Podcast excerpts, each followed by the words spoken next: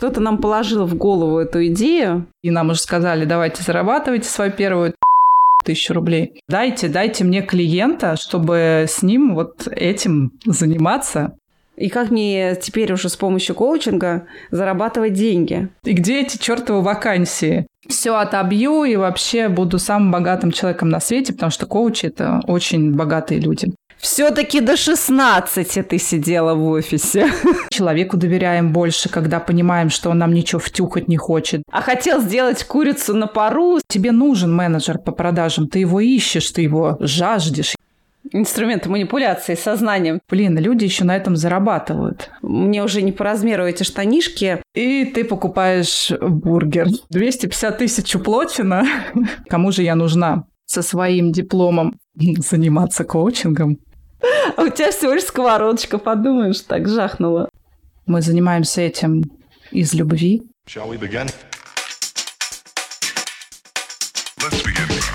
Привет, у микрофона Ирина Пименова, я практикующий бизнес-коуч. И Женя Половникова, семейный и детский коуч. Сегодня мы немного расскажем о себе, кто мы такие, наш бэкграунд, и поговорим о том, как мы представляли себе профессию коуча в начале обучения. Я Женя Половникова, мне 34 года почти. А я замужем, у меня есть ребенок. Мы живем недалеко от Москвы поселке Софрино. Чтобы сложить какой-то образ, я очень люблю природу, я очень люблю детей, я много времени уделяю семье, быту, дому. Вот, кстати говоря, собака моя там, скорее всего, лает. У тебя есть собака. Да, у меня есть собака, у меня есть кошка, может быть, скоро у меня появятся курочки. В общем, вот я вся такая домашняя, при этом, при всем. У нас с мужем семейный бизнес, я там занимаюсь по части продвижения в Инстаграм и по части продаж э, физическим лицам. Коучинг э, появился в моей жизни в 2018 году. До этого 7 э, лет я работала руководителем склада в ювелирной компании, оптового склада. И в какой-то момент, уже выйдя из декрета, несколько лет поработав в своей прежней должности, я подумала, что что-то, как-то что-то мне хочется нового. Это был на дворе, кажется, 17 год. Я начала искать разные э, направления, разные обучения. Больше всего я, конечно же, думала в сторону психологии. И неожиданным образом я попала на открытую встречу Яны Лейкиной. Она рассказывала о коучинге. Я влюбилась в Яну Лейкину прежде всего. Я думаю, ты помнишь про эту мою любовь, я много раз про нее говорила. И, Соответственно, я влюбилась в сам подход, сам метод и решила, ну, поскольку я искала и рассматривала разные варианты, коучинг как-то внутренне со мной состыковался, я подумала, ну вот оно оно. И в 2018 году я принимаю решение идти учиться по этой специальности. А высшую школу экономики на курс к нашему научному руководителю Яне Лейкиной. Когда я туда пришла учиться, у меня, честно сказать, особо не было ожиданий относительно того, как э, я в дальнейшем, через год обучения, буду развиваться в этой профессии. То есть мне было кайфово в обучении, э, мне было кайфово с моими одногруппниками, мне было классно от того, что я все глубже и глубже познаю себя. Я не особо задумывалась вообще о том, что будет дальше. Это интересно. То есть ты не ставила для себя цели как-то этим зарабатывать, у тебя вообще не было такого представления? Изначально нет. У меня, у меня, наверное, новая специальность была не столько для зарабатывания денег, а вот просто угу. для какой-то новой деятельности угу. в, в моей жизни. Похоже на поиск себя, да, какой-то? Да, да, похоже на поиск себя. Соответственно, когда я, мы выпустились, я совершенно точно поняла, что я больше не могу работать на своей прежней работе. И через два месяца я ушла. При этом я совершенно себе не представляла, как мне работать в коучинге. И как мне теперь уже с помощью коучинга зарабатывать деньги. Я подняла, кстати сказать, свои записи. Э, у меня были коуч-сессии с э, моей одногруппницей, с коучем, и мы там ставили тоже цель, более чем амбициозную цель, конечно, в в конце 2019 года, как раз э, в тот момент, когда я ушла с работы, я ставлю цель, значит, зарабатывать порядка 90 тысяч в коучинге. Проводить 28 коуч-сессий в месяц по 3000 рублей за коуч-сессию. Прекрасная цель, прекрасная. Помнишь, э, ты меня спрашивала про трансформацию, про трансформацию цели? моя цель относительно частной практики коучинга претерпела, конечно, трансформацию, безусловно.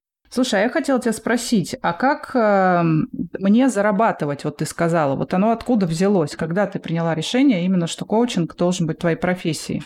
Мне кажется, ты знаешь, Ир, я вот только недавно приняла вообще решение именно зарабатывать в коучинге, если честно. А потому что до этого я все мучилась, мучилась, но мне кажется, я просто до конца не особо верила, что в коучинге можно зарабатывать. Соответственно, если я не верила, что в коучинге можно зарабатывать, то как в нем могу заработать я? Вот. И у меня, кстати, был в связи с этим непростой такой период затишья, то есть я ушла с основного места работы, думала, что как-то сейчас вот каким-то чудесным образом, вот это мое магическое мышление, позитивное, каким-то чудесным образом э, я пропишу цели. Причем у меня вот по Самальянову у меня все достаточно э, четко. Вот э, предположение убеждения, таблица по ключевым ценностям, потом задачи, метрики, план действий. То есть у меня полностью проработаны, по сути, все вот бери и делай, бери и делай, да, стратегия моя была готова. Мы ее с, с коучем проработали. А дальше случается вообще поразительный год, в течение которого я фактически не делаю, ну, делаю что-то, конечно. Год затишья я его так называю. У меня есть какое-то минимальное количество сессий для, моей, для моего ближнего круга. А мы пробуем с тобой проводить сколько-то там провели прямых эфиров. А в сентябре-октябре mm-hmm. я понимаю, что все наступает осень, потом зима, и у меня вообще все идет на спад. У меня нет никакого желания. Потом ковидом заболел туда-сюда. И, в общем, выплыла я только в марте 2021 года. То есть, по сути, после того, как я закончила обучение коучингу поскольку и ушла с работы, с основной. Целый год я вообще не очень понимала, что мне делать. Вот это угу. если вкратце про то, как я иду и как я шла в плане становления частной коучинговой практики. И сейчас, сейчас я принимаю решение двигаться вперед, и сейчас я принимаю решение э, зарабатывать как коуч. И мы будем об этом рассказывать в наших подкастах. Перед тем, как я расскажу, как было у меня, у меня подвис вопрос, а какая у тебя сейчас цель? То есть какая у тебя сейчас точка Б в настоящий момент? Есть какая-то какое-то представление, что ты, что ты хочешь, э, как ты хочешь быть коучем, каким коучем? Ты знаешь, да, да, про себя я поняла очень важную вещь. Я думаю, что цель заработать там порядка 90 тысяч в месяц – это ту, ну, слишком, мне кажется, амбициозная цель для меня. То есть я человек такой, меня пугают большие заработки, меня пугают большие деньги. Я сразу, во-первых, я не верю, что сразу вот в какой-то удивительный скачок можно совершить и столько зарабатывать. И я подумала о том, что мне нужно немножко тактику мою сменить. Мне нужно обозначить для себя более реалистичную, реалистичный заработок в коучинге. Я сейчас это вижу как 50 тысяч рублей в месяц. Порядка 5-4 э, клиентов на контракт 4-5 коуч-сессий и порядка двух новых клиентов в месяц. Угу. Как канал привлечения аудитории я вижу пока Инстаграм, пока Инстаграм, который я не веду сейчас как эксперт. В то же время я хочу искать и рассматривать альтернативные источники привлечения аудитории. Под цель это таки начать вести Инстаграм, Вот. Боже мой, у меня... Почему я так э, усмехаюсь сама над собой? Потому что полтора года назад это все уже прописано, расписано. Мне кажется, это цель, которую у меня уже набила оскомину. Но необходимость в том, что ввести Инстаграм я вижу, поэтому буду работать над тем, чтобы сдвинуться с угу. мертвой точки вот в этой теме. Мне кажется, тут интересно добавить, что на этом пути мы с тобой проходили всякие разные тренинги и обучающие программы как по продвижению, так и э, в профессиональном плане. Слушай, ну классно, я тут э, твой антагонист в плане бояться зарабатывать. У меня цели более амбициозные, но э, тут мне тоже хочется добавить, что ты, у тебя есть альтернативный источник дохода, что ты практически совладелец совместного бизнеса своего с мужем, который да. ты тоже успешно продвигаешь. Это классно, я прям тебя очень поддерживаю, очень рада.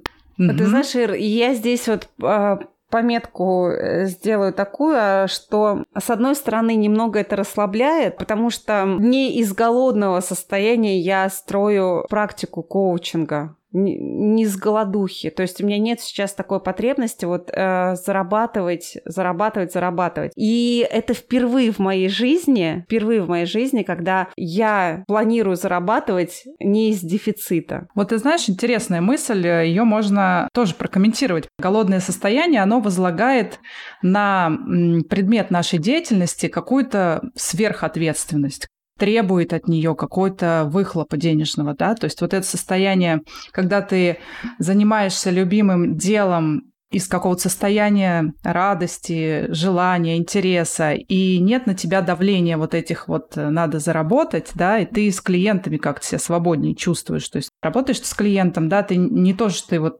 обязан как-то сегодня провести сессию, иначе тебе вечером покушать будет нечего, поесть, простите. И есть мнение, что э, да, нужно коучу быть сытым, довольным и выспавшимся, да, в ресурсном состоянии, и не иметь вот этого давления денег э, вообще. Конечно, это идеальная ситуация, но для большинства, как я заметила, это хорошая таблетка, то есть иметь сначала какой-то альтернативный источник доходов, чтобы коучингом заниматься, ну, это как проверка такая, что ты будешь им заниматься все равно, будет у тебя от него заработок или не будет. Коучинг же это такое... Не каждый этим займется. Это какой-то душевный такой порыв. Это все таки приверженность коучинговому делу, образу мышления. Мы занимаемся этим из любви. Я хочу дополнить здесь э, мысль твою, да, про то, что коуч должен быть сытым, не голодным, и про то, что, да, на обучение это звучало. Ну, ты знаешь, эта мысль звучала достаточно однозначно, но она не столь однозначная,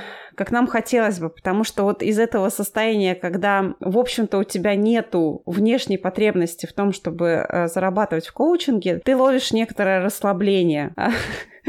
А, и да, и себя сложно собрать, поскольку у тебя нету давления извне, и кусок хлеба у тебя есть, очень сложно из этого состояния мотивировать себя зарабатывать. Это вот то, то, та ловушка, в которую я попала. Mm. То есть оно, казалось бы, звучит да, правильно, что коуч должен быть сытым, у него должен быть какой-то загашник или какой-то заработок. Но с другой стороны, когда у тебя этот заработок есть, у тебя не очень в голове есть понимание относительно того, а зачем мне напрягаться и строить коучинг свой. И одна из сложностей, с которыми я столкнулась как сытый коуч, именно про э, мотивацию движения вперед, потому что всегда мотивация у меня э, была по жизни от, от безденежья, если мы говорим про заработок. Сейчас это должна быть какая-то другая мотивация к, а поскольку у меня не слишком рабочая эта модель в моей жизни именно, то год я качественно пробуксовала. Даже, ну да, год, я буду говорить о годе, да. Угу. Я хочу добавить, как эксперт метода внутренней игры Тимати Голови, да, я все время смотрю на интерес. Вот был э, случай а, с клиентом, когда а, клиент выбрал коучинг а, ради заработка, и это было заметно. И проблема была, ну, заявлена на коуч-сессию, да, в этом, в том кейсе, Именно, что не идет коучинговая практика, что вот есть прокрастинация, есть лень какая-то, и вообще там куча страхов, э, и каких-то непоняток, где деньги, вообще вот это все. И тут э, я всегда обращаю внимание на интерес, потому что мне кажется, что в коучинг мы приходим из этого интереса. Вот если ты помнишь, вот на обучении же у нас была, я вот по себе могу сказать, была невероятная потребность заниматься коучингом с кем-то почаще,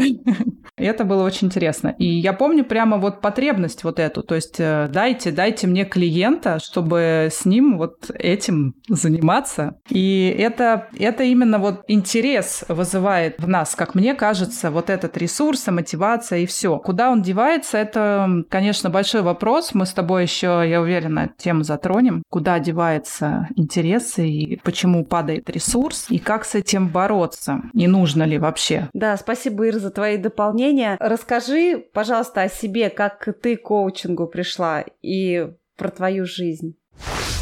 Моя карьера строилась достаточно долго, но в одном направлении. Мои я закончила технический университет, экономический факультет, и дальше работала маркетологом. То есть у меня была мечта, и я к ней шла. А, шла разными способами, попала в результате в крупную международную корпорацию с представительства в Москве. Работала там 15 лет э, маркетологом, потом руководителем отдела по продвижению достаточно долго. Потом с закупками была связана с отделом закупок. И в какой-то момент э, случился декрет, да, и в декрете, как обычно, все поменялось. Жизнь вдруг неожиданно остановилась. А как это часто бывает, э, я увидела солнечный свет, деревья, блики с утра и кафе днем, и как это все происходит у людей, которые не сидят в офисе с 9 до 16, да? Ой, до 18. Все-таки до 16 ты сидела в офисе. Слушай, я, мне удалось, да, мне удалось... Признайся. Мне удалось выйти из декрета и посидеть, сидеть в офисе до 16, себе такую возможность э, организовать.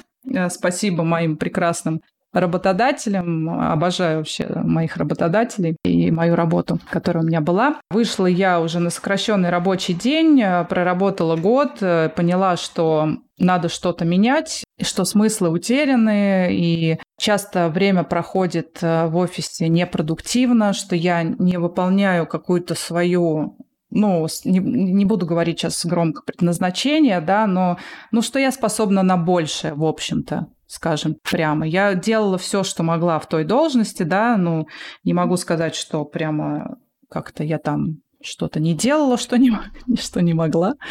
Но я чувствовала, что есть что-то в этой жизни, что хочется сделать еще, помимо того, чем я занималась там 15 лет и больше. Все эти мысли притянули, наверное, какое-то судьбоносное событие, которое я сама не инициировала. Я попала под сокращение. И как раз в тот момент я отложила определенный тренинг, очень дорогой и очень долгий для меня тогда. Это был первый тренинг, который мне посоветовали родственники пройти, если я ничего не знаю, что мне делать, куда мне бежать, чем заниматься, вообще в чем мое вот это самое предназначение. И я поехала на этот тренинг в Киев. В общем, это было какое-то прям безумное событие. Я первый раз уехала от ребенка так надолго, там на 15 дней, там на 12 что ли. И после этого тренинга он был не по коучингу, он был по другой теме. А, это был тренинг NLP. Кстати, нам говорили, не упоминайте, пожалуйста, что вы коучи, что вы проходили NLP, потому что это многих пугает. Как какие-то невероятные инструменты будете применять. Инструменты манипуляции манипуляции сознанием типа того, да? Конечно. Угу. Но я поехала на правильный тренинг, как я всегда, как мне везет, как я всегда выбираю правильные места. Тренинг был про коммуникации, как правильно коммуницировать с людьми и чья ответственность в коммуникации, и зачем нужны вот эти инструменты манипуляции. Не для того, чтобы склонить человека, да, там, для, к чему-то, что он не хочет, а для того, чтобы, наоборот, улучшить качество этой коммуникации с таким посылом, я узнала про коучинг, что существует э, метод, который быстро решает цели человека.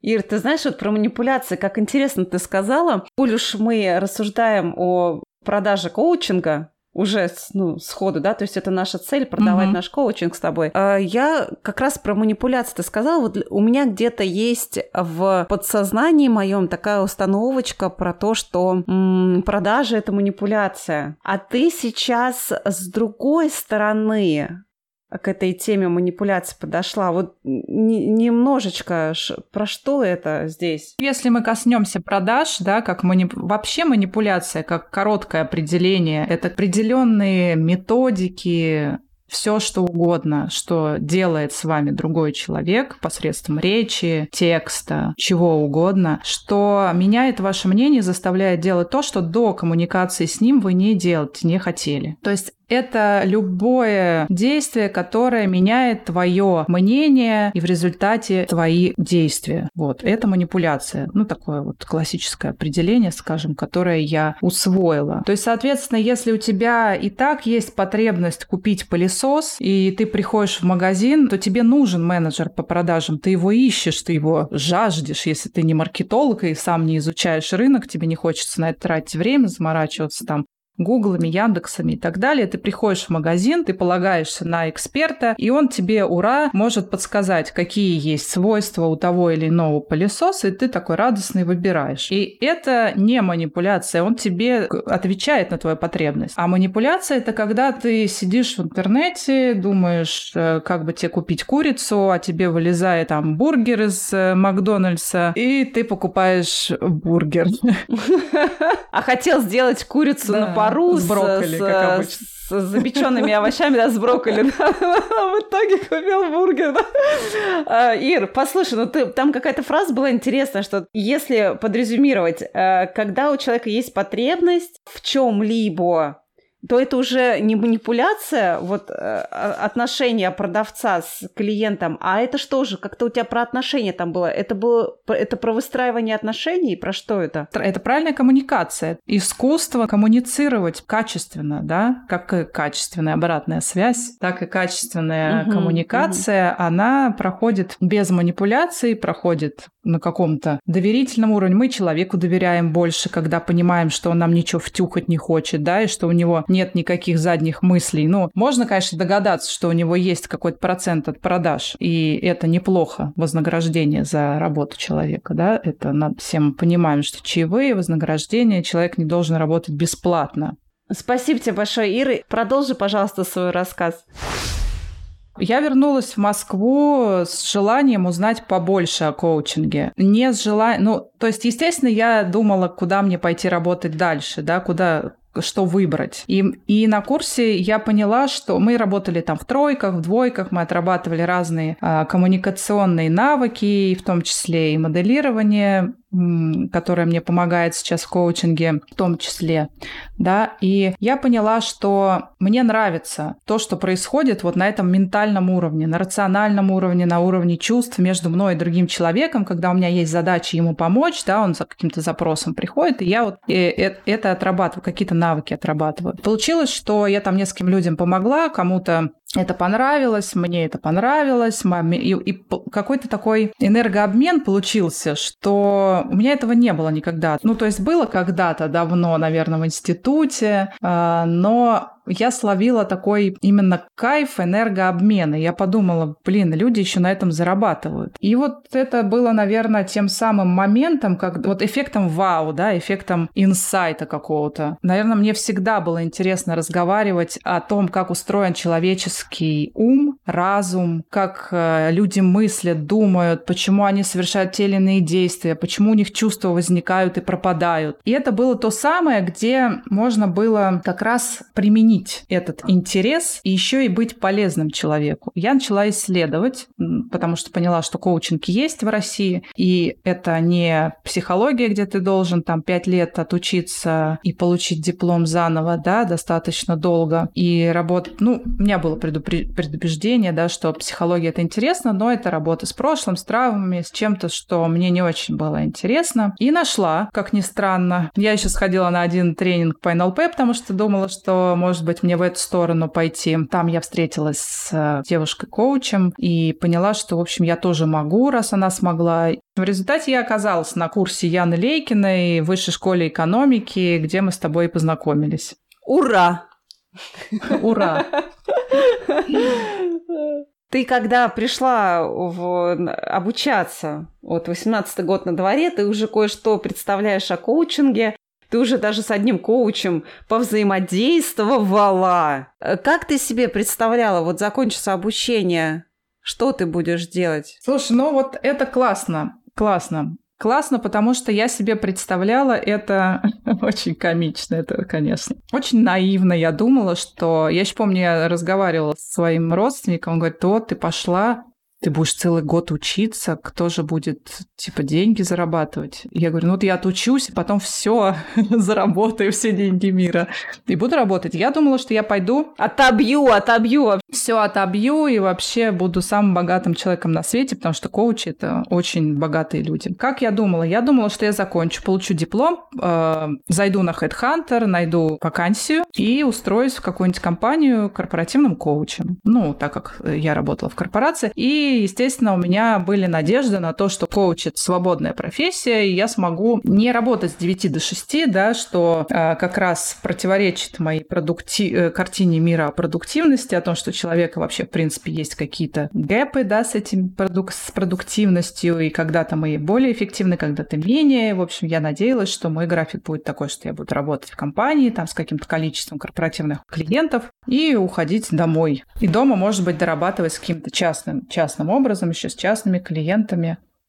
онлайн или где-то в кабинете в каком-то. Второй вариант, который немножко трансформировался в течение каких-то первых месяцев, да, я подумала, что коуч — это еще и немножко психолог. Первые полгода мы а, изучали психологию, основу психологии. Почему-то тогда мне показалось, что, может быть, это будет какой-то кабинет, в который я буду приходить, будет какой-то секретарь, который будет мне организовывать каким-то образом клиентов. Ну, в общем, я сильно не задумывалась над этим, но картина была такая, потому что эта картина, наверное, из фильмов. А, я люблю фильмы про психологию. In Treatment э, сериал очень подробно смотрела и разбирала. А, это профессиональный сериал, ну, то есть очень близко к э, реальности его прямо на, насколько я знаю, на курсах по психо... не на курсах, а на высших э, всяких заведениях учебных в Америке разбирают как а, пособие психологическое. И, наверное, из этой вот какого-то образа в СМИ я себе представляла, что вот как врачи, наверное, работают, да, то есть какой-то кабинет, я туда прихожу, ко мне приходят клиенты, я с ними работаю, они уходят, записываются по секретаря и красиво все угу, угу. происходит. Шикарно. Я до сих пор